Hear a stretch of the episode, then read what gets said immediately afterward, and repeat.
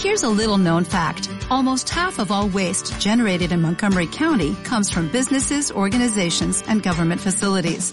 Reducing the amount of waste in your workplace will have a positive impact on our environment.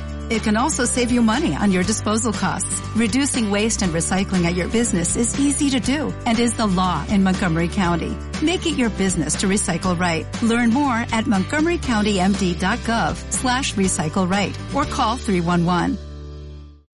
¿Quién va a entrar por esa puerta dentro de cinco minutos? Ya te digo. Es posible que...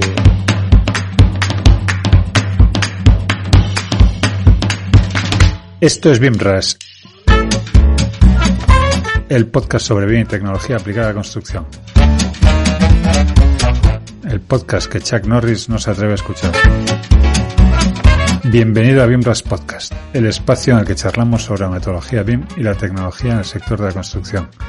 BIMRAS es un podcast producido por Edilicia BIM, soluciones BIM inteligentes. En Edilicia BIM, además de elaborar este espacio, podemos ayudarte en el camino a la metodología BIM, así que ponte en contacto con nosotros en, bueno, ponte en contacto con nosotros en info.bimras.com, que es más fácil que lo de www.ediliciabim.com. Eh, al tema. Bienvenido una vez a, una vez más a, a. Te recuerdo que en un ya lejano episodio Manuel García Navas nos hablaba de la importancia de trazar las comunicaciones en entorno BIM y hoy damos un paso más para avanzar en, en, la importancia que tiene esto de las comunicaciones dentro de un entorno de trabajo colaborativo. Así que una vez más contigo, los tres de BIMRES, y una vez más me toca hacer de anfitrión. Soy Evelio Sánchez y me acompañan como siempre Rogelio Carballo. Hola Rogelio. Buenas. Y Rafael Tenorio. ¿Qué tal Rafa? Hola, ¿qué tal? Buenas. Pues muy bien. Como decía al iniciar, volvemos al tema de las comunicaciones y salvo que vivas en una cabaña en medio del bosque, aislado del mundano ruido y viviendo de las vallas y de lo que la naturaleza te pueda ofrecer, no te va a quedar otra opción que comunicarte con los que te rodean, te guste o no. Y aunque hemos aprendido a hablar, a escribir y a todo eso, pues todo eso no quiere decir que, en ningún modo quiere decirlo, que podamos eh, comunicarnos, que sepamos comunicarnos porque entendemos, o desde aquí nosotros entendemos que comunicar va más allá de decir, escribir o, mostrar. Hay contextos, hay lenguajes, hay códigos y un largo etcétera que si no me has escuchado repetir en alguna charla, te invito a que hagas una búsqueda en YouTube porque localizarlas debería ser fácil. Todos hemos sido víctimas en algún momento de malentendidos, de errores, de yo hago esto porque me faltaba información, lo has hecho mal pero no ves que no te dije no sé qué, en fin, comunicaciones que se pierden, bueno, y si todo esto es un problema en el día a día, en la gestión de equipos de trabajo, pues este problema se traduce en pérdidas económicas, retrasos, broncas, despidos, etcétera, etcétera. Así que, bueno, por supuesto que la implantación de una estrategia de comunicación no es una cuestión exclusiva de la implementación BIM, pero como aquí hemos venido a hablar de nuestro libro, hoy vamos a tratar de aproximarnos a ellos desde el punto de vista de actores dentro del sector de la construcción. Y para hablar del tema, porque siempre nos gusta traer a alguien que sepa más que nosotros de lo que, de lo que hablamos, nos hemos traído a Ana Belén Gutiérrez de Apogea. Muy buenas, Ana. Muy buenas, ¿qué tal? Pues muy bien. Eh, lo normal es que te hubiera presentado yo, que hubiera dicho todo lo que haces, todo lo que dejas de hacer, como que, que pone en tu tarjeta de visita y todo eso.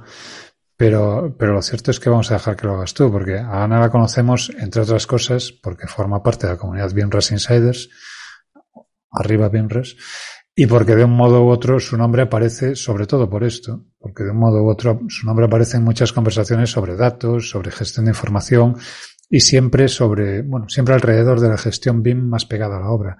Así que, ¿te importa contarnos quién eres tú, Ana? Bueno, pues buenas.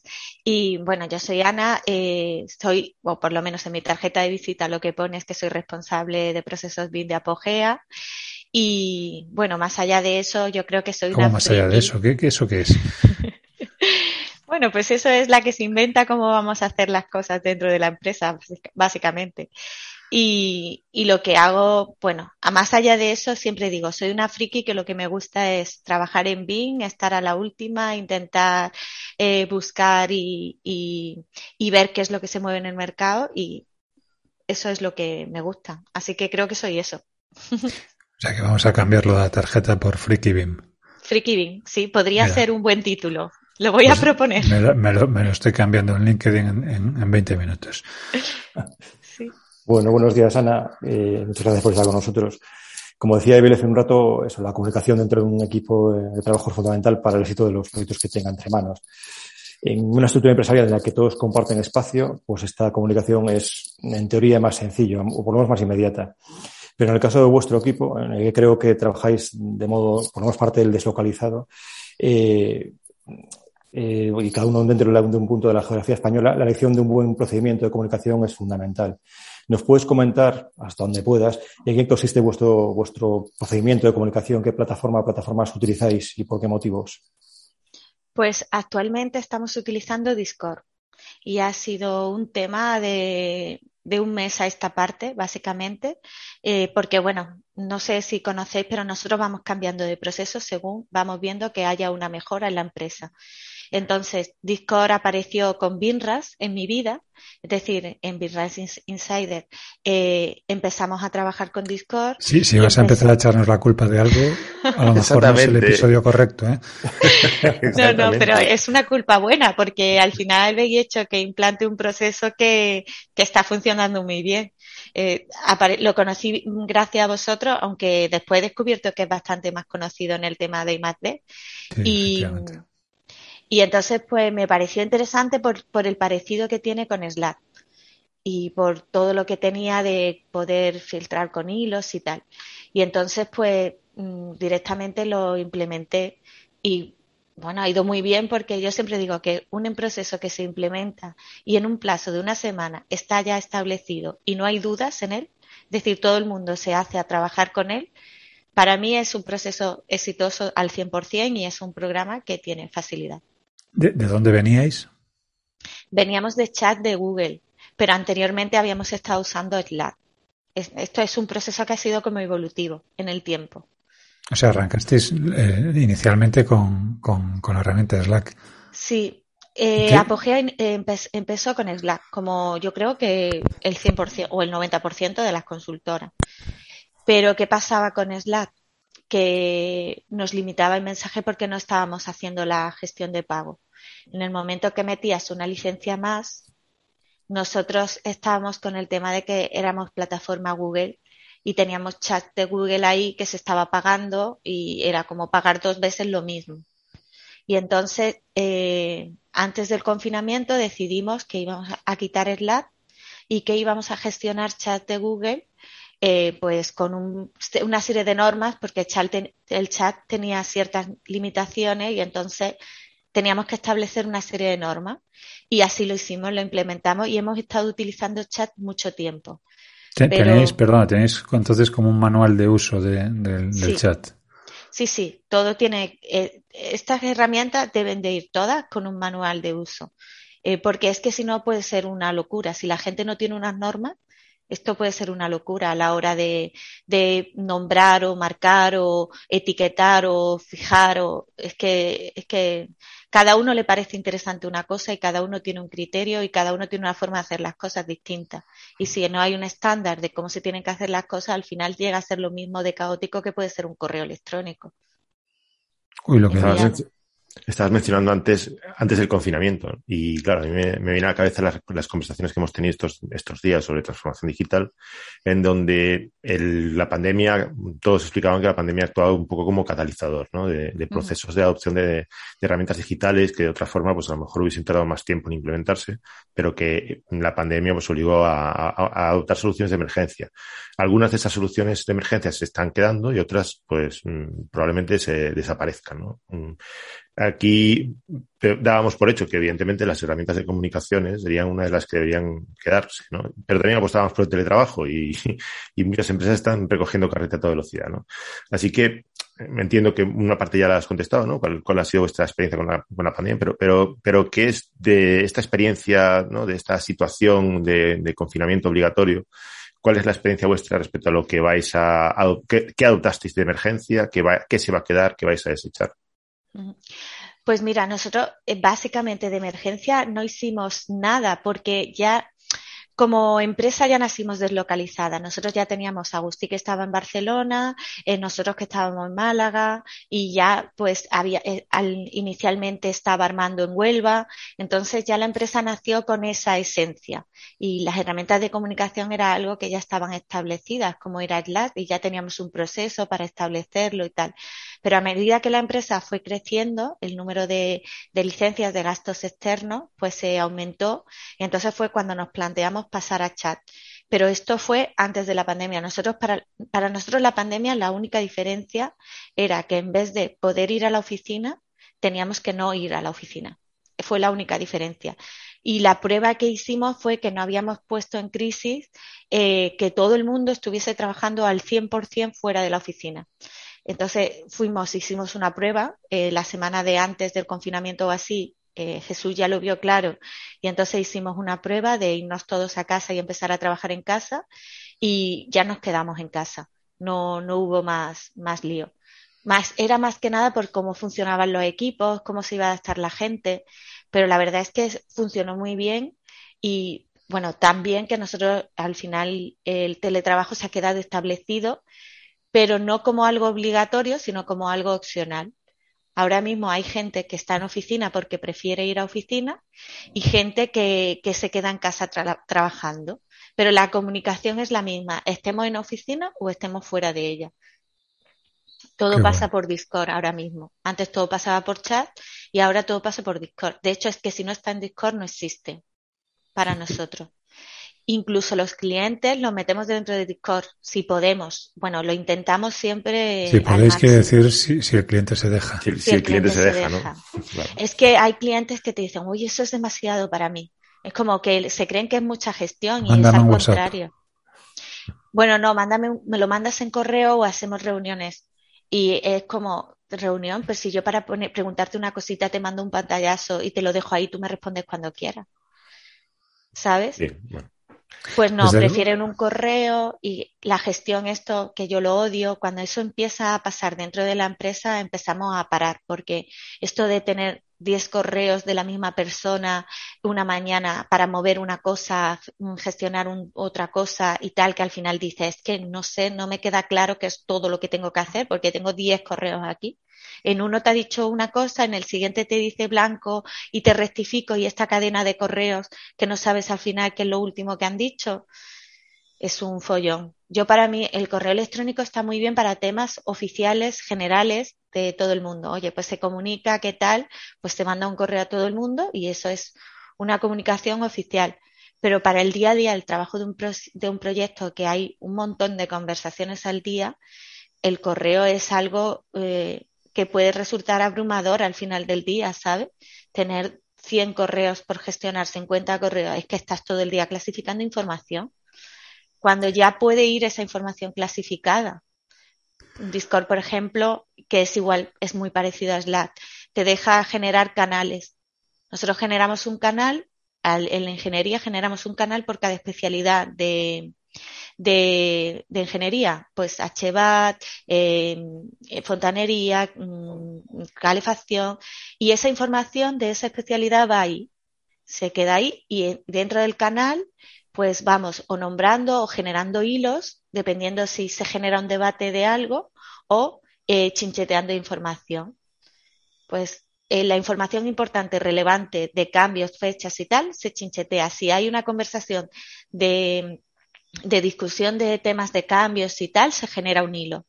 De manera que, aunque una persona entre al proyecto en una fase casi final, porque necesite reforzar el equipo, esa persona mira hacia atrás de la conversación y de la especialidad que ella tenga, está enterado de todas las movidas que ha habido ahí.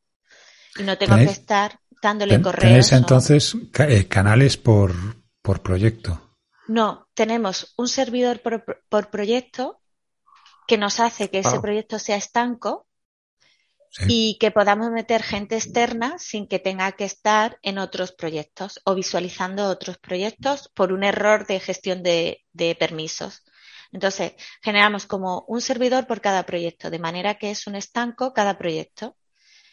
Y en cada proyecto hacemos canales, bueno, hacemos un canal general, un canal general interno, por si el cliente entra y hay comunicaciones internas que no queremos que el cliente pues no tiene por qué mm, verlas.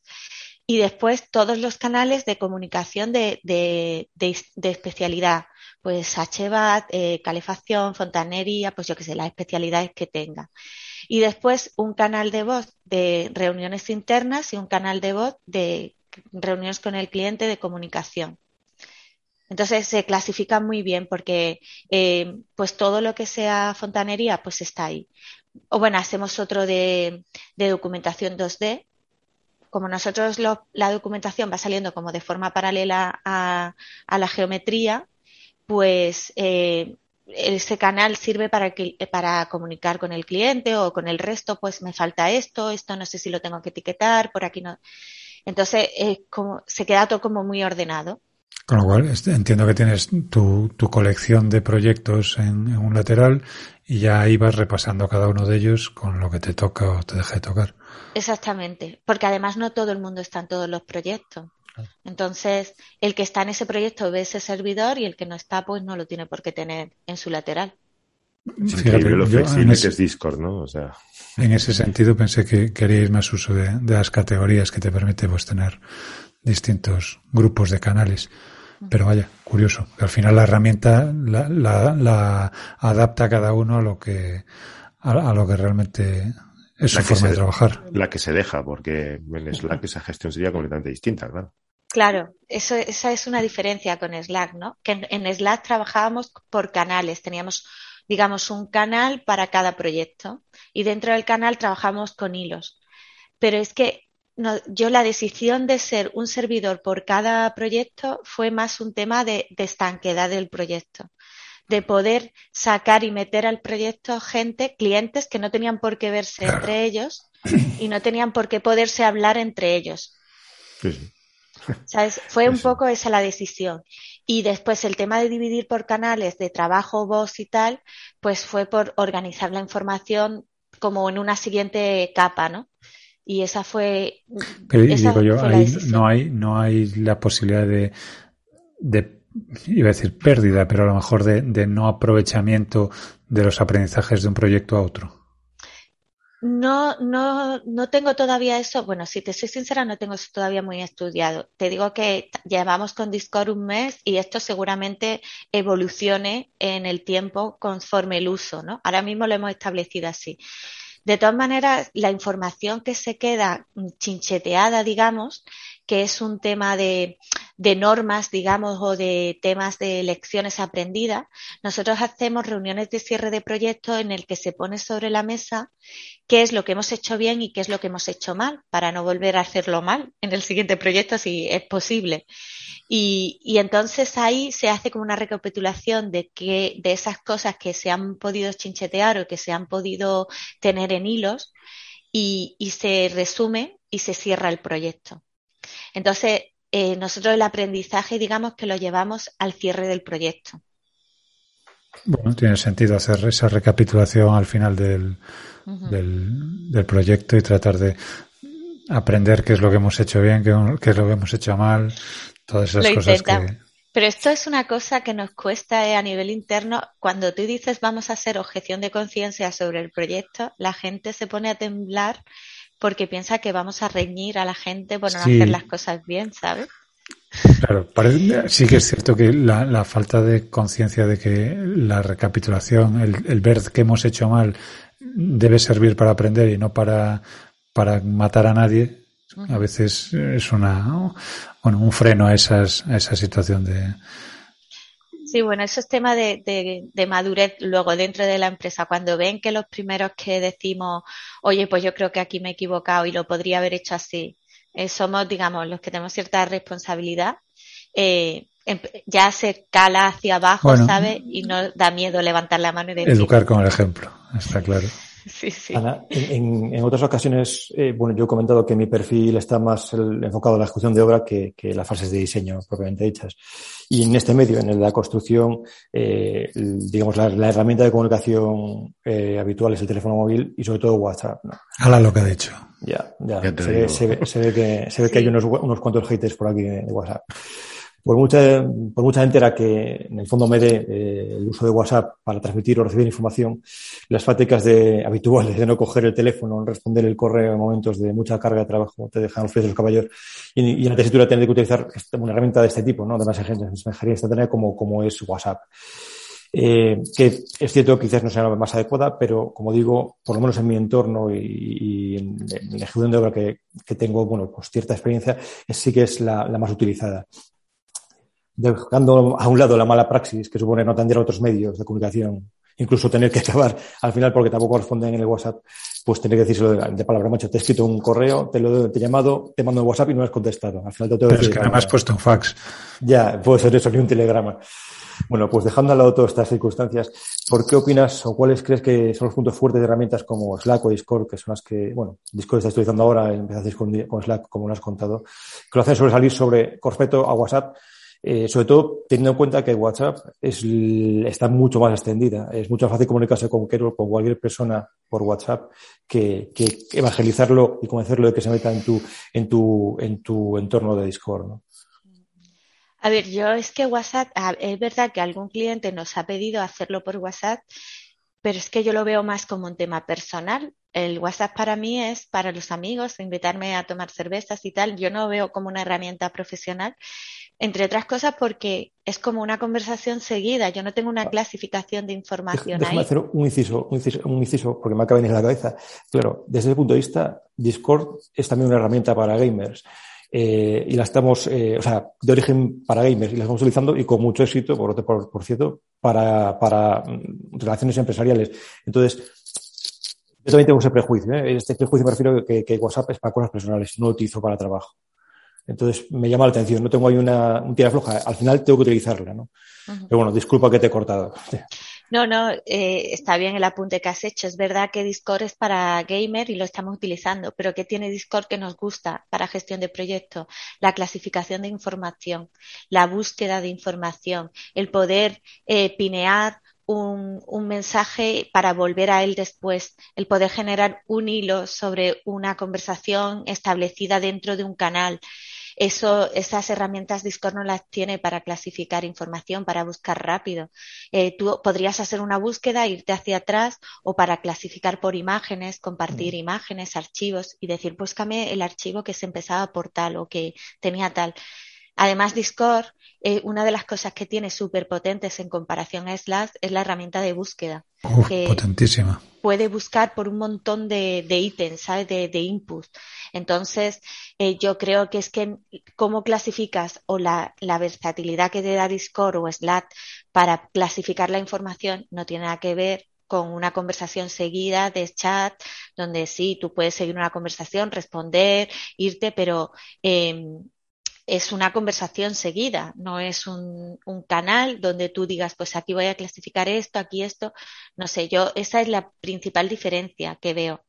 Que, si que me no permitís, creo que esté preparado si me, para eso. Si me permitís una analogía, a mí se me ocurre que el, el, WhatsApp es como una reunión en la que todos estamos con nuestra comida o con la copa en pie, todos mezclados, y el, y el Discord o Slack o cualquiera de estas herramientas de comunicación con, con estas características de hilos y demás, es como estar comiendo en, en un salón, en un gran salón, pero cada uno en, en un grupo con, dentro, en una mesa, en un, con muchas mesas en todo el salón.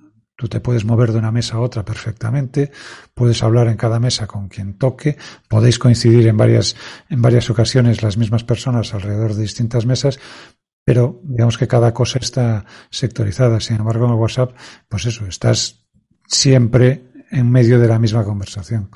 Pues yo, eh, o sea, conozco las diferencias y, y, sé las ventajas que tiene uno sobre otro. Lo que me, me pregunto, ya, ya, no solo a Ana, sino a los cuatro, eh, si, o sea, podemos salvar la, la, gran diferencia que tiene eh, WhatsApp con respecto a, a, Discord o Slack, que es que WhatsApp tiene muchísima más difusión, mucho más, uh, um, está mucho más extendido que Discord. Y como decía Ana hace un momento, eh, muchas veces los clientes no, no, pues no se dejan evangelizar, no, no se dejan, no entran en la estructura de, de comunicación. Eh, entonces, bueno, eh, sí que es verdad que es una herramienta WhatsApp eh, pensada para un trato más personal, para un trato más desorganizado, como, como decís, eh, y muy bien dicho está, pero todo el mundo tiene WhatsApp. ¿no? Entonces. Sí, pero antes de tener todo el mundo WhatsApp, todo el mundo tenía Messenger. O Telegram. Sí, pero fíjate. Eh, Quiero decir que sí, efectivamente hay, hay, un actor que se lleva todo el pastel, que, que está completamente, bueno, con una amplia difusión, y, y, por supuesto eso debe ser un parámetro de, a tener en cuenta. Si, si tengo una herramienta que no utilizo más que yo, pues poca, poca esperanza de comunicación puedo albergar. Sin embargo, criterios, los, los, criterios y designios del mercado son inescrutables. Solo hay que pensar que WhatsApp a día de hoy, 15 de octubre de 2021, no tiene capacidad para editar un mensaje y corregirlo. O sea que. Bueno, o sea, por, por ejemplo. Sin embargo, sin embargo sigue siendo sigue siendo el que se come la tostada. Yo ahí sí que haría una reflexión sobre el, eh, hasta qué punto, eh, y digo como herramienta profesional y de cara a buscar argumentos que, que la desbanquen de esa categoría, que es el, el hecho de que tú a la hora de trabajar con alguien, intercambiando tu número de teléfono y dándole, pues eso, acceso a, a, al WhatsApp, en realidad lo que estás dando es acceso a tu teléfono. Con lo cual, ¿cuál es la diferencia o cómo puedes evitar que un, y me ha pasado recientemente, un día de fiesta a las nueve de la mañana, un cliente te llame exigiendo lo que sea? Pues no puedes. Y no puedes, y evidentemente, en este caso, el cliente le dice a ver que, que un día festivo no le iba a atender y, y con, bueno, me sobraban motivos para justificárselo, pero lo cierto es que esa, digamos que ya, ya hubo una, una cierta tensión que con otro tipo de herramientas pues se hubieran evitado perfectamente. ¿Por qué se dio esto? Pues porque el cliente gestionaba sus, gestiona sus comunicaciones y en palabras textuales solo por WhatsApp. Ya. Yo principalmente creo que en obra es más tema de, de que no hay un control eh, sobre ni cómo se tiene que. En obra es vamos a hacer, vamos a hacer. Mm. Y no se paran a pensar cómo lo vamos a hacer. Porque quizás si se, pensara, si se pasaran un ratito pensando cómo lo vamos a hacer, todo funcionaría mejor. Y yo creo que el, el, uso de estas herramientas es el resultado de esa espontaneidad de la obra, ¿no? De, de decir, ah, pues, pues le, le, escribo por WhatsApp, pues porque no me contesta, porque no sé qué, y lo necesito ya si hubiese dentro de la dirección de, bueno, de, de la caseta de obra, de una gestión de una persona que se dedicase a gestionar esto bien para que resultase útil, lo mismo que se mete en el chat en el, en el móvil, se pondría Discord en el móvil y hablarían por Discord. El tema está que no hay organización. Yo principalmente creo que en obra es la inmediatez lo que hace que, que, par, sí. que este tipo de herramientas no funcionen. Totalmente de acuerdo. Ahora, ahora, es cuando Rafa te explica por qué hacía una, una programación de obra cada semana. Efectivamente, por eso, bueno, sí, aparte de eso, eh, lo que, bueno, totalmente de acuerdo, la, la, la premura de que tiene las obras, la, la, tensión que se genera, las prisas, pues hace que al final se tire de lo que tengas más a mano. No hay un proceso previo de planificación, como dice Belio, sensata, ni, y, y dentro de esa planificación no solo cuando se va a terminar la obra, sino eh, vamos a utilizar estas herramientas y así nos vamos a comunicar. Y esto es el, y una breve educación, formación de, de, un par de horas o de una hora, explicando cómo, cómo, cómo, cómo comunicarte con tus compañeros. Eso es como, como, sé que Álvaro Sánchez Palma no estará escuchando este episodio, ni lo va a escuchar nunca, voy a reproducir una frase suya que dice, eh, es curioso porque tenemos mucho tiempo para hacer las cosas dos veces mal, pero no tenemos tiempo para hacerlas una sola vez bien. Sí. Y Álvaro, si escuchas esto, olvídalo. Sí, sí, no, no hemos dicho nada. Eh, a mí me recuerda lo que hacen los, los, los, ingleses y los americanos, ¿no? Que cada día empiezan, incluso en tajos de obra, empiezan con una reunión de briefing, o sea, y después hacen una de briefing, o sea, de, de, vamos a ver qué hicimos hoy y vamos a ver, a ver qué vamos a hacer hoy y a ver qué hicimos hoy. ¿no? Y claro, en, y ahí donde se establecen las normas del día, lo, lo, la, las herramientas, todo bueno, es algo, es una cuestión cultural, ¿no? Antes hablabais de, de criterios para, para, establecer que WhatsApp eh, o cualquier otra herramientas pueda considerarse una herramienta profesional. Yo creo que una muy importante está en, en y que nos la comemos todos los días, está en los EULAs, ¿no? Es decir, eh, esos textos que no les hacemos ni caso y que le damos todos a aceptar, aceptar, aceptar. Eh, WhatsApp pertenece a Facebook, que no es precisamente famosa por la privacidad y escrupulosidad con la que trata la información, sea confidencial o sea o no sea confidencial. Es básicamente una máquina para hacer eh, billetes a base de vender publicidad. Eh, pero no hay que ir tan lejos, ¿no? Estaba, mm, Ana mencionabas que utilizabais Google Chat hace poco y Google fue famosa porque se consideró que una filtración suya interesada a Boeing permitió hacer una, contraoferta contra una licitación que Airbus tenía prácticamente ganada por muchos miles de millones de dólares. Eh, estamos hablando de, en muchos casos, de utilizar herramientas para información eh, interna de empresas que mm, afectan al secreto industrial. ¿no? Por tanto, yo no sé cómo, bueno, aquí es donde entraría esa famosa gobernanza de datos que tenemos como un objetivo, como una cuestión pendiente porque, pues por, porque, por, porque básicamente somos early adopters y estamos, digamos, estirando tecnologías que, que acaban de nacer, como quien dice, ¿no? Entonces, la pregunta es un poco cómo hacer vosotros para, para controlar el uso, de, la información por parte de las herramientas, porque no sé si tenéis algún criterio establecido, si sabéis, si hay algo que digáis, esto no se puede mencionar en herramientas, si os habéis leído los EULAS, si tenéis claro hasta qué punto mm, se van a tratar los datos de vuestra información dentro, dentro de la plataforma. A ver, nosotros, yo alguna vez sí que me los leí, sobre todo desde Google, y en Discord te digo que no, ¿vale? Pero en, en Google sí que lo leí porque escuché eh, alguna cosa así, y con Bien 360, por ejemplo, también lo hemos tenido súper claro o hemos preguntado cómo se estaba tratando esa información. Yo es que realmente pienso a ver, que quizás esté equivocada, ¿no? Pero pienso que, que, nosotros realmente es una gestión de proyectos del día a día de cómo voy a hacer esto, cómo salgo por aquí, cómo hago tal. Y no, no creo que, que tengas cierta importancia, tampoco hemos tenido que trabajar en un proyecto donde haya una, un control de privacidad extremo, ¿no? Como por ejemplo a lo mejor puede ser un aeropuerto o, o algún proyecto así como más delicado, ¿no? una red de metro o algo así, ¿no? Pero eh, supongo que, que habrá una, si, si, eso se produce, yo creo que la empresa, la propia empresa que gestiona el proyecto o la propia eh, propietaria del proyecto eh, sería la que tendría que poner las bases ¿no? para, para cómo vamos a tramitar esa información de forma que sea ordenada. Y ya pues o podría ser Discord o podría ser Slack o una herramienta interna generada por ello. Nosotros a nivel de utilizar chat era un tema de comunicación interna de ver cómo nosotros nos organizábamos, pero no, no, no nunca pensé en, en que podría ser un problema de privacidad. Fíjate que, creo que en el caso de Airbus y Boeing, realmente Airbus tiene su correo corporativo, Boeing tiene su correo corporativo, pero sí la, información que se filtró fue a través de correos personales, básicamente, ¿no? Eh, que utilizaban pues cuentas de Gmail. Porque, claro, es, una cuestión con la que no nos planteamos o no estiramos un poco la línea de pensamiento, pero hasta cierto punto yo entiendo que desde empresas mm, pequeñas, y no es que Apogea sea pequeña, pero en el contexto de mercado, evidentemente sí. es una pequeña empresa, eh, para el nivel de Galicia, es, ya, te, ya lo dijimos antes, es un, una multinacional. eh, claro, no, a veces mm, piensas que tú no, eres, tú no vas a ser el objetivo de, ¿no? O, pero mmm, tampoco sabes hasta qué punto se, está, se, están utilizando los datos con cierta honradez, ¿no? Por parte de las empresas que estamos teniendo unas comunicaciones que cuando se trata de entornos de trabajo son secretos profesionales o son, o son eh, información de secreto industrial, de, modos de trabajo, de mecanismos. De todas formas, Rogelio, yo creo que esa parte es difícil de, acotar en cualquier, en cualquier entorno, porque contra la mala fe o la intención de expresa de, de extraer información, difícil, difícil se lo puedes poner.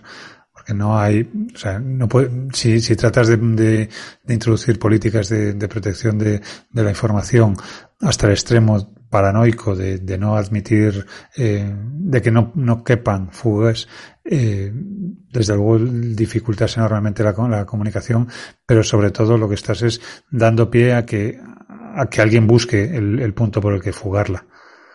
No, sí, estoy completamente de acuerdo contigo, pero más bien iba la pregunta, o más bien es la, es la reflexión en torno a si este criterio lo manejamos a la hora de elegir, de elegir, herramientas, porque yo desde luego utilizar un criterio profesional para, si tengo que dar un criterio profesional para no utilizar WhatsApp, este sería el primero.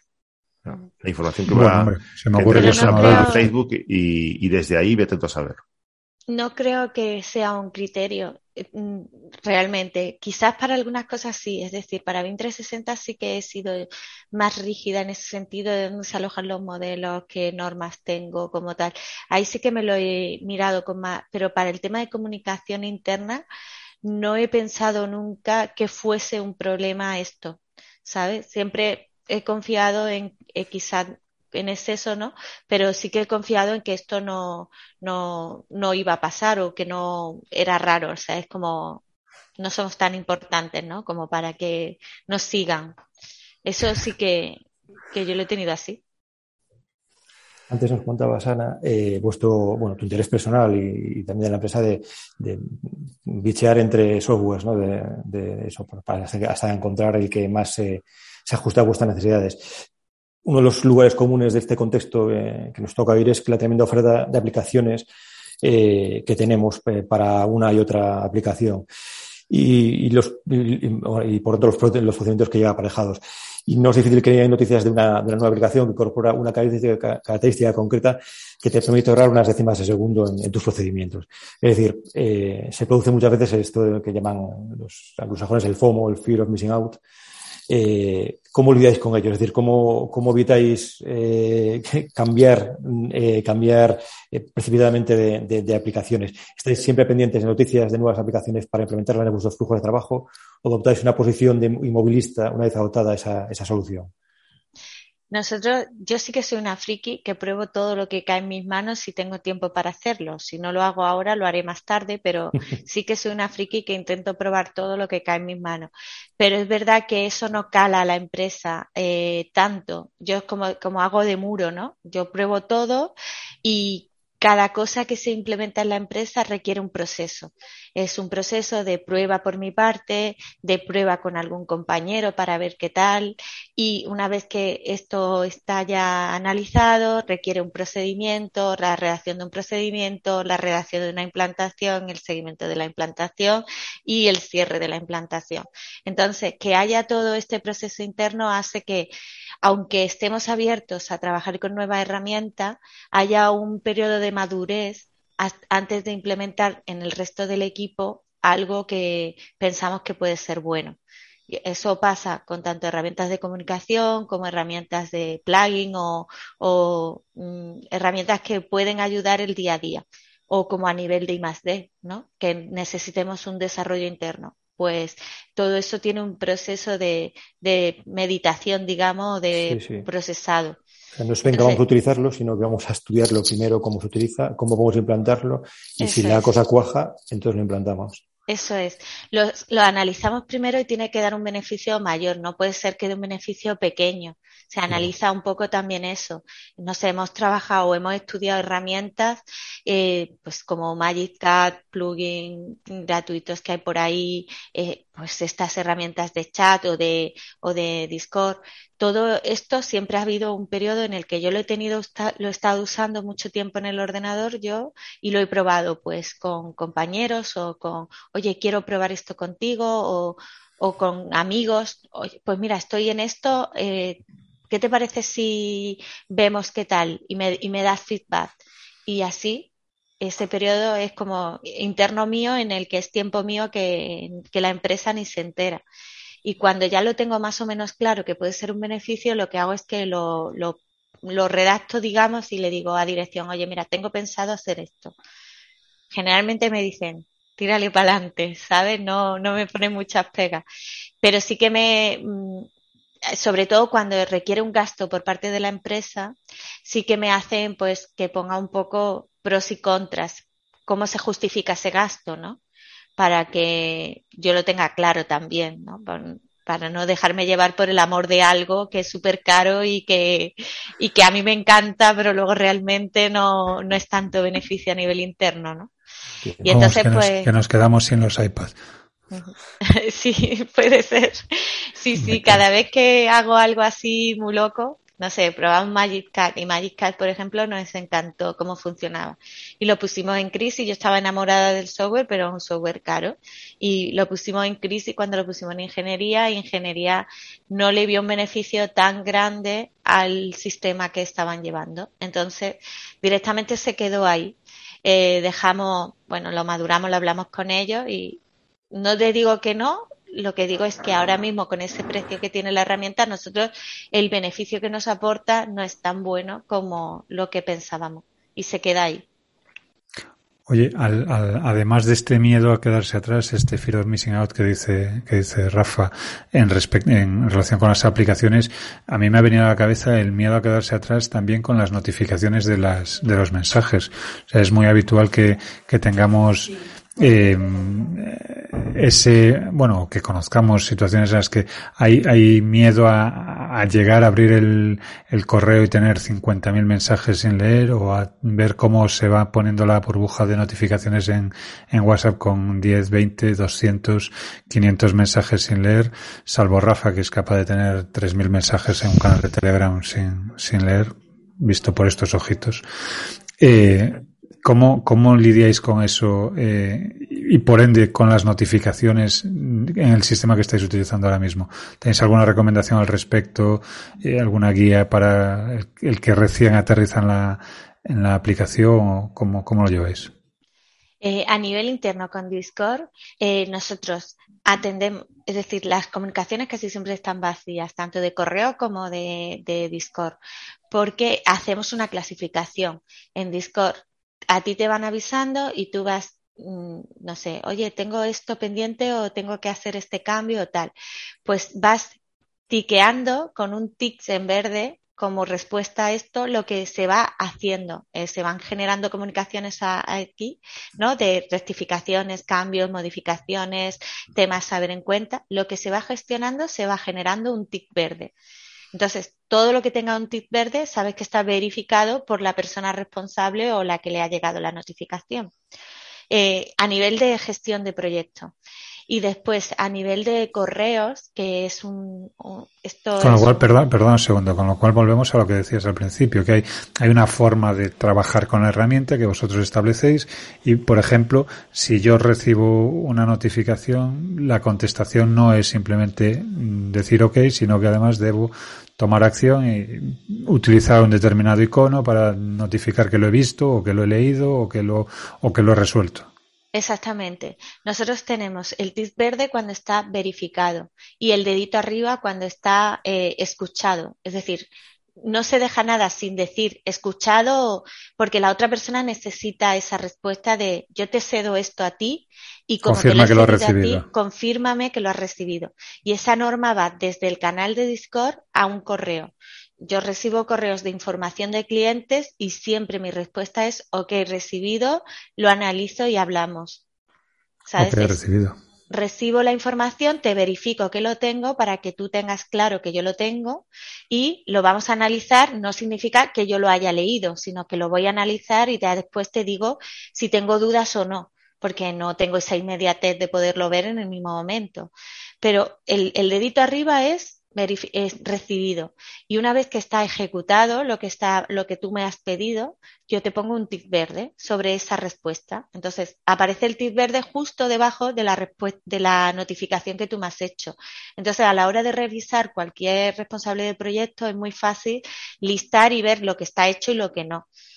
Eh, es como un seguimiento súper sencillo. Ese, ese emoji sonriente de color marrón lo utilizáis también. Eh, al, no, no, no, eso no. bueno, eso se utiliza a nivel interno. En el canal general sí que está permitido todo. Ahí está permitido Git y está permitido todo. Después, a nivel de canales de clientes no están permitidos los Git, por ejemplo, porque es, es algo como más formal. depende del cliente, ya coges más o menos confianza y le pones más iconitos o menos, se nota en la conversación, ¿no? Pero a nivel de Git es demasiado informal. Pero fíjate que creo que acabas de apuntar un detalle eh, que yo siempre recomiendo en cualquier, en el establecimiento de cualquier tipo de, herramienta de estas, que es el tener un canal de, entre comillas, expansión en el que de la misma forma que cuando estamos en la oficina, pues hay una máquina de café o hay un eh, balcón donde alguien va a echar un pitillo o hay un, una zona, digamos, eh, franca en la que, o neutra, en la que no hay, en la que todos somos iguales, que no hay jerarquía o que podemos de, alguna forma tratarnos con, con, otro tipo de confianza, pues entiendo que en estas, en estas situaciones, más en la vuestra, que estáis deslocalizados, pero siempre en este tipo de herramientas conviene tener una zona de expansión. Pero ojo, también con, con medida, porque puede acabar colonizada por gatitos y, y buenos días a todos con cariño desde el fondo de mi corazón, que, que bueno, también debe tener así cierto, cierto, cierto orden, pero vamos, que recomendable, desde luego, entiendo que sí que es muy, muy recomendable. Sí, en el canal general se ven cosas como a lo mejor más, más apretado en la entrega. ¿Cómo lo llevas? Y se ve ahí como el guis de me suicido, hoy me suicido, porque en plan de gente, o estamos en una conversación del canal general de esto y entra, pues en alguna ocasión ha entrado Jesús para decir hola y se ha ido y ya genera, ¿sabes? Jesús Valderrama, Jesús de la empresa. Sí, ha entrado para decir hola, ¿qué tal? ¿Cómo vais? Va, me voy, adiós solo entraba a saludar. Os dejo con el marrón. Ese tipo de cosas, eh, la verdad es que hacen como un acercamiento. A lo mejor que estás liada con algo y ves que hay otra persona agobiada y la metes en el canal de voz, pues vente al general y estás un rato trabajando con la otra persona ahí conectada. Eso también. Eso también, también me, a ver, a mí es una, reconozco que Discord es una herramienta que me, que me gustó desde un primer momento y, una de las cuestiones es precisamente lo que acabas de comentar, el, el hecho de que convivan canales de texto más tradicionales, más habituales, con canales de voz que no necesariamente, pero también son utilizados para reuniones. Nosotros lo utilizamos para, para reuniones, bueno, con, con los VMware Insiders, como, como bien sabes, pero también eh, el, el, uso que acabas de comentar de, de, de, estar acompañado en tu trabajo, aunque estés eh, a distancia, también tiene su, su, su, su interés. Recientemente con, con, otro grupo de trabajo, pues eh, tuvimos un, crunch, como se, como se denomina en, la jerga, y, y, efectivamente teníamos el canal abierto, estábamos los cuatro o cinco trabajando juntos, mm, cada uno pues charlando o, comentando o, o, sin más cuando había una duda la planteabas en voz alta sin tener que encender una aplicación determinada, sin tener que algo así como trabajar acompañados sin, sin estar en, en realmente en el mismo sitio. Y sé que sé que vosotros hacéis uso de esos canales de, de, voz para reuniones de equipo con, con cierta profusión. Eh, ¿Cuándo, ¿Cuándo, decidís saltar a un canal de, de voz? ¿Qué, ¿Qué, ventajas le veis? Mira, a mí me encanta de Discord que cuando hay una persona en un canal de voz, tú sabes que esa persona está ahí.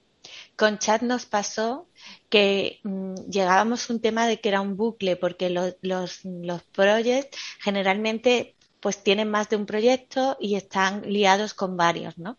Entonces, eh, ibas a hablarle y te decía, no, estoy en una reunión, o le interrumpías en la reunión, o intentabas llamar y estaba comunicando, total, que era una manera de no saber dónde estaba la otra persona y eso generaba como incertidumbre, de no saber cuándo iba a estar disponible. Nosotros tenemos ciertas reuniones de, de, equipo o de proyecto y de planificación que están fijadas semanalmente y se sabe que a esa hora hay reunión de planificación o a esta hora hay reunión de proyecto. Y eso está en el calendario general y tal. Pero cuando estás resolviendo dudas a otra persona, es muy chulo que tú puedas ver que esa persona está en un canal de voz porque así, o si es algo muy urgente, te puedes meter en ese canal de voz y decirle, oye, o a Sara o Jorge, necesito que me resuelvas esto porque no puedo seguir y sé que es algo que no es súper importante lo que estás haciendo porque no es una reunión con el cliente o si es con el cliente estoy viendo que está el cliente también. Eh, o directamente puedes decir, bueno, pues me espero a que se salga de aquí, en el momento que se salga la pillo. Claro, el hecho de poder saber que, que está o no en esa reunión te permite dosificar perfectamente la, es que hace más real la interacción. Es más claro. como es cuando estás en oficina. Tú cuando estás en oficina miras la compañera y ves si está el teléfono y ves si está reunida con algún compañero o está reunida con alguien de, de, de cliente o fuera de la O que tiene puestos los cascos y no quiere que le moleste a nadie. Sí, bueno, también. Pero eh, si, te, si te diriges a ella, si está con algún compañero, tú tienes capacidad de, si es algo muy urgente lo tuyo, decir, oye, necesito que me digas esto. Y sabes que va a ser un segundo. Pues con el canal de Discord tú entras y dices, oye, necesito que me digas esto. Eh, y te contestas la misma reunión y, y sigues. Es como más real. Claro, la, la, la interacción es más, más, más natural. También, bueno, en eso hay, hay la, la parte de, de gestionar los estados en los que, que uno puede advertir al equipo con lo que está. O sea, lo que acabo de decir de estoy con los cascos, no, entre comillas, no me molestes, es tan fácil como ocupado, ausente o concentrado. Vamos, digamos que enriqueces la, la comunicación con el otro. Pero eso es más difícil, que la gente lo haga. Eh, a ver, yo reconozco que yo lo suelo hacer cuando tengo que concentrarme en algo y no, no puedo eh, atender a la gente, digo, no molestar. Y suelo poner el estado ahí porque necesito concentración.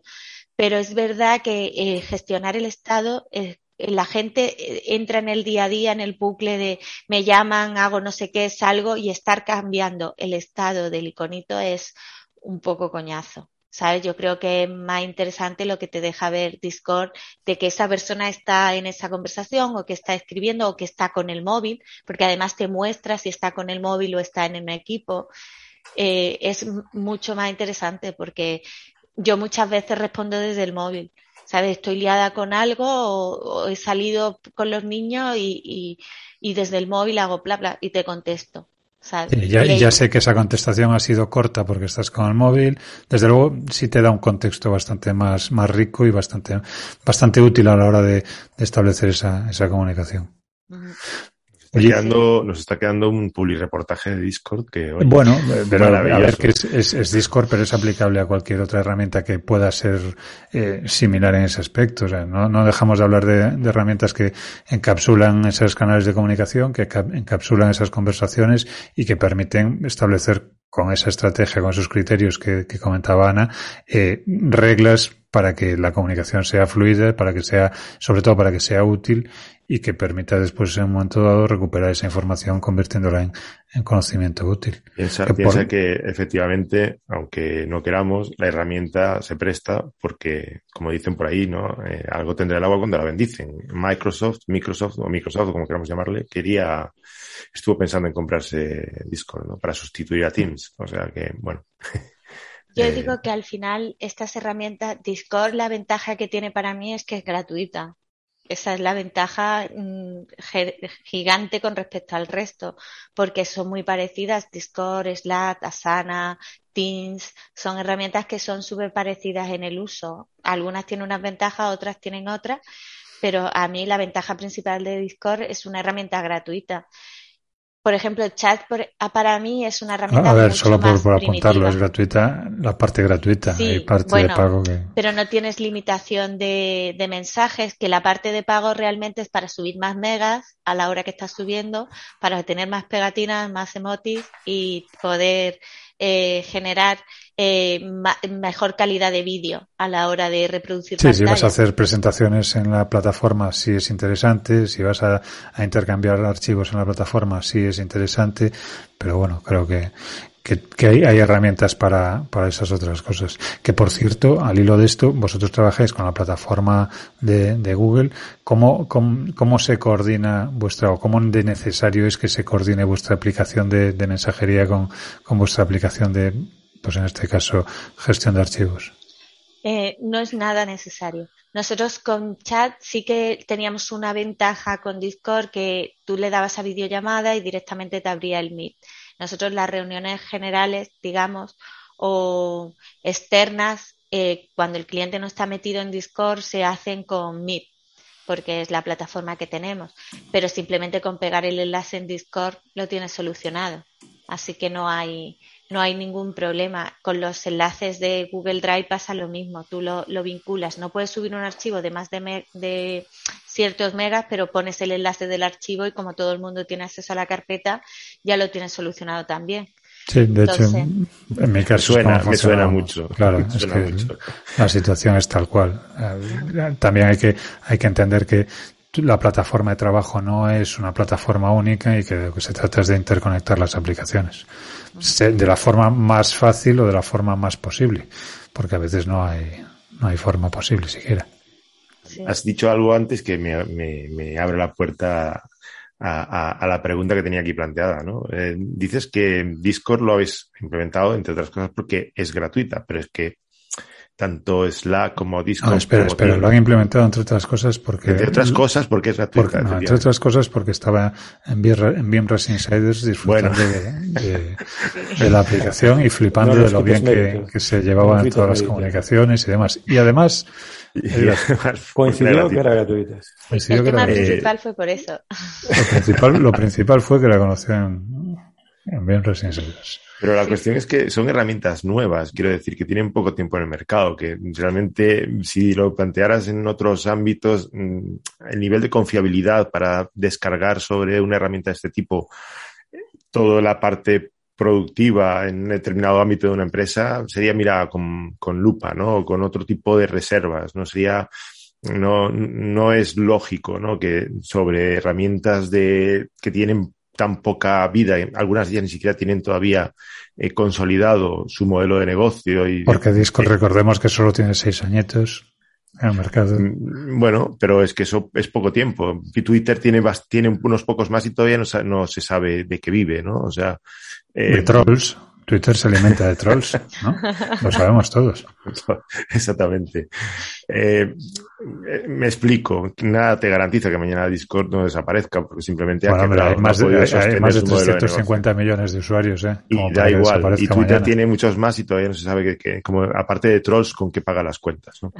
Eh, entonces, no sé si vosotros tenéis, digamos, algún tipo de planificación o plan B o manejáis esta coyuntura de, bueno, vale, esta es la herramienta que estoy utilizando hoy, eh, esta herramienta, evidentemente, es una herramienta, mm, somos en este sentido todos early adopters, es decir, gente que prácticamente nos tiramos a la piscina sobre, con poquita agua, ¿no? A ver si la piscina, mm, la herramienta es maravillosa, pero vamos a ver si sobrevive, ¿no? Em, entonces, no sé si estáis, mm, lo planificáis, ¿no? Si, si podéis, si decir, bueno, esto es lo que tenemos ahora, pero lo que tengamos de procedimiento lo podemos salvar para otra herramienta o mm, nos casamos con ella y asumimos que hay un riesgo y, bueno, pues cuando tenga que tocar cambiar, pues ya veremos cómo sobrevivimos. Mira, nosotros dentro de Apogea, yo cuando se incorpora a alguien, la frase que le digo es, bienvenido, vas a dejar de estar en tu zona de confort más de dos semanas porque aquí cambiamos tanto que tú sabes lo que te espera dos semanas, pero dentro de dos semanas podemos tener una opción diferente sobre la mesa. Entonces, partiendo de esa base, es verdad que miramos un poco qué de estable es la herramienta para que no sea un tema, porque nos ha pasado en alguna ocasión que hemos apostado por algo y mm, pues con Fluxio nos pasó. Teníamos un proceso súper establecido con algunas cosas y Fluxio dejó de desaparecer eh, de la noche a la mañana y hubo que adaptar esos procesos.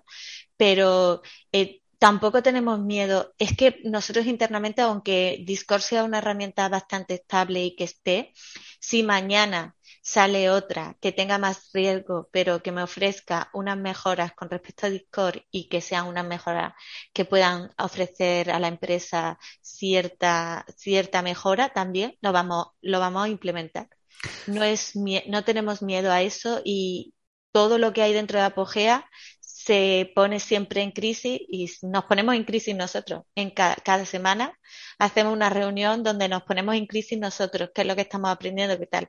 Pues las herramientas están en crisis constantemente. De todas formas, yo creo que ahí jugáis, con, con bastante ventaja y porque a fin de cuentas trabajáis basados en procesos.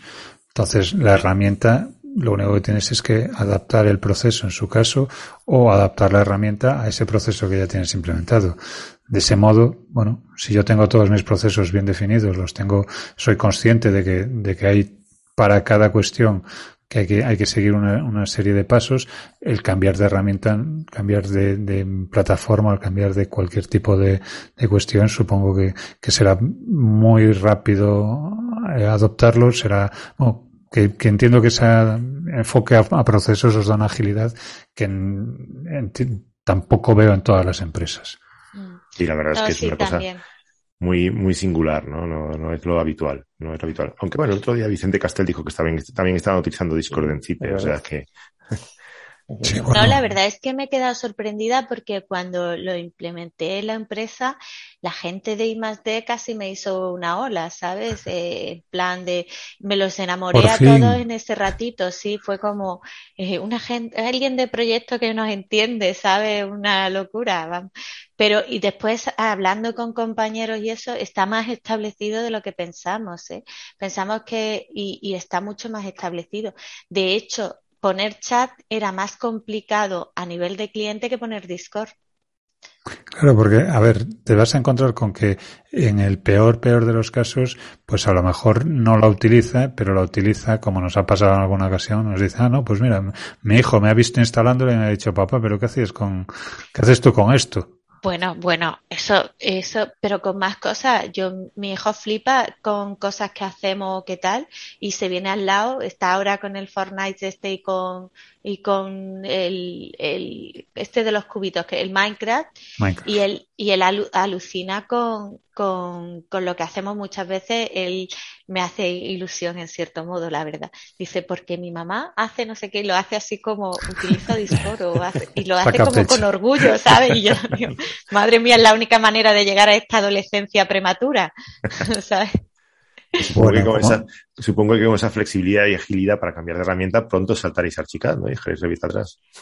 Pues no sé, mira, ayer mismo tuvimos una conversación en el que no descartaba yo el poner otro software de modelado. Primero tendría que aprender a trabajarlo yo, que el problema principal es que yo no sé utilizar Archicad.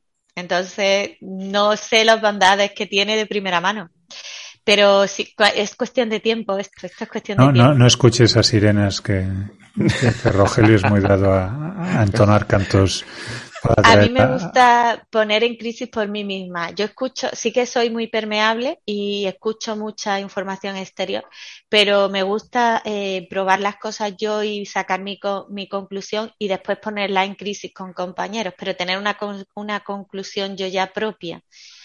Después sí que es verdad que analizo mucho, pregunto antes de hacer o de dar cualquier paso, que eso un poco se lo digo a, la dirección, ¿no? Digo, es que cada cosa que ponemos aquí en marcha, el trabajo que tiene mío detrás, muchas veces le digo, es que no sé si lo valoráis, porque esto tiene mucho tiempo. Me habéis dicho que no. porque es verdad que no, como no soy muy eh, como eh, no, no soy muy rígida con cómo decir las cosas y pongo todo en cuarentena y estoy preguntando a 25.000 personas antes de, de decir sí, esto lo vamos a hacer así y tratarlo con seguridad, pues eso hace que tampoco sea como muy segura a la hora de decir vamos a hacer esto así, sí, lo vamos a hacer así, pero lo tengo súper claro. Me tienen que haber pasado varias meteduras de pata en las que he permitido un proceso distinto para tener la seguridad y ser muy rígida con ese proceso, ¿sabes? Y una vez que tomas la determinación, adelante. Una vez que soy muy rígida, soy muy rígida y no, no dejo, pero porque ya, porque lo he puesto en cuarentena muchas veces y he vuelto a la misma conclusión, ¿sabes? He vuelto a la misma. Entonces, si ya vuelvo tres o cuatro veces a la misma, es que me da igual, no quiero ningún cambio sobre eso, porque tengo súper claro que ese proceso es así y ya lo hemos puesto en crisis muchas veces y no ha funcionado. Entonces ya no permito que se ponga en crisis más. Pues nosotros hemos puesto en crisis el pasar de una hora y hemos llegado a la conclusión de que no somos ese tipo de podcast. Así que vamos a ir cerrando la, la charla de hoy. Y como, como siempre que cerramos, pues nos gusta saber de, tu arsenal tecnológico, de, las, herramientas que utilizas. Y aquí ya no vale decir nada de, herramientas de comunicación porque nos hemos pasado una hora comentándolas, pero sí de, de qué es eso que, que, instalas primero en el móvil o que, que, un gadget tecnológico es el que eh, si se te rompe empiezas a, entras en crisis tú, ese tipo de, de cuestiones. Wow. No veas. A mí el móvil es algo que me da la vida. Sí que es verdad porque yo lo tengo, todo lo que tengo en el ordenador lo tengo en el móvil. El móvil para mí es la misma Dios, gestión. pues cuando enciendes Revit en el móvil debe ser la bomba. No, pero Revit no, pero BIM 360, por ejemplo, hay muchas gestiones que hago desde el móvil también. Porque yo soy mamá y compatibilizo mi vida personal con mi vida profesional y hay muchos ratos que tengo que ser mamá antes que profesional. Y trabajando en casa ya ni te digo. Claro, entonces el móvil me permite eh, estar atendiendo al equipo y poder estar atendiendo a mis hijos también. Entonces, eso es imprescindible. Y un móvil que vaya tirando con lo que necesito. De hecho, cambio de móvil habitualmente, que es una siempre que cambio de móvil Ahora han inventado el clonar móvil este, pero sigue siendo la misma churra porque no funciona bien del todo, no te cambia todo y, es una torpeza. Cada vez voy con dos móviles, cada vez que cambio de móvil voy con dos móviles un tiempo hasta que el otro está funcionando como el que tenía antiguo. Que es cuando ya te toca empezar a cambiar el móvil y vas con el, con el nuevo y con el más nuevo todavía. Eh, no, no, tanto no, pero sí que hay un periodo ahí de un mesecillo en el que voy con dos móviles que digo, es que voy peor que antes porque y el móvil es verdad que para mí es imprescindible y, y, lo tengo que tener actualizado con respecto al, al equipo. Y después de aplicaciones así en el móvil, pues no sé cuál es la aplicación así que más utilice. Es que voy cambiando, no de WhatsApp, que acabamos el, de, WhatsApp y acabamos el, episodio por todo lo alto. No, no tengo ninguna fija así. Es, es tener sincronizada la información, quizá el Google Drive o tener la cuenta de empresa. Y a fin de cuentas la información vale cuando puedes acceder a ella. Y estés donde estés. Y en cuanto a fuentes de información, tú que te has definido como, como friki, que, ¿cuáles son los, los, puntos, además de BIMRAS, por supuesto, a los que acudes para, para cerrar? Pues mira, aquí tengo algunas cosillas que tengo, los tengo clasificado en, la pantalla de marcadores donde voy buscando, ¿no? Cuando necesito algo. Y pues tengo por aquí, pues la gente, por ejemplo, de especialista 3D, tengo Elitex, tengo, eh, bueno, temas de BIM 360, algún, algún blog por ahí eh, personal. A Carolina, por ejemplo, la tengo también. Los de... Carolina Ramírez Carito. Sí, los de Bill Learning también los tengo por aquí. Eh, voy un poco, cada vez que investigo algo, bueno, el Hard Class también lo tengo aquí. Cuando voy investigando algo, lo que voy es buscando información y hacerte un hilo gordo, un hilo más finito y me lleve, y me voy guardando lo que me interesa tener ahí de fondo la Building Smart, la, el SBIN antiguo, pues no sé, tengo por ahí varias cosas. Soltaré una lagrimita, visto que con tanta fuente de información no has nombrado los canales de BIMRES Insiders, pero... Bueno, pero esos que los tengo en el Discord y eso los tengo por ahí y van de histórico, voy mirando de histórico para atrás. Y cuando ponen algo me lo voy eh, importando como para tenerlo ahí o guardando. En LinkedIn, por ejemplo, también hago eso. Voy guardándome las que me van resultando interesantes que no tengo tiempo para leerme. Y tengo una lista ahí como de 50 cosas que no me ha Tú también te mientes a ti misma diciendo esto lo voy a leer después. El to-do ese está en todos los lados. El to-do de la lista a hacer lo tengo por ahí. Pero es que yo suelo revisar cuando me voy a dormir. Eh, un ratito antes de irme a dormir. Eh, hago, qué? A dormir. ¿A qué? Sí, ya eso que no hacéis los informáticos. que yo el otro día le puse en el canal de informáticos nuestros porque aparecieron como a las 5 de la mañana del hackathon de Ford y digo, una preguntilla solo por informarme. Digo, para ser informático programador hay que ser vampiro porque ayuda. Claro, es que veo que casi todos son un poco vampiros a la hora de dormir. Y digo, no sé, tendré que convertirme primero a vampiro porque yo soy de dormir mucho Digo, primero me tendré que convertir a vampiro y luego empezar a programar, porque al revés no puede ser. pues nosotros, nosotros informáticos no somos, pero, pero lo de dormir también lo llevamos vale. también sé de dormir bastante. Pues chicos, eh, lo dicho, vamos a ir cerrando. Ana, muchísimas gracias por acompañarnos. Muchísimas gracias, Ana. Y a vosotros, Rogelio, Rafa. Ha sido una charla súper agradable. Hombre, ¿qué Hombre, por favor, hombre, por favor. Sí. Digan lo que digan esas malas lenguas. lo único que podría salir, salir, mal es que Rafa pusiera a los de Astro de banda sonora, pero bueno, se ha Bueno, perfecto, he hablado de WhatsApp. Efectivamente. Bueno, cerramos entonces y vamos a hacerlo cortito. Entra en bienras.com barra insiders. El resto es cosa tuya. Un saludo y hasta el próximo episodio de BIMRAS Podcast, el podcast sobre BIM que Chuck Norris no se atreve a escuchar.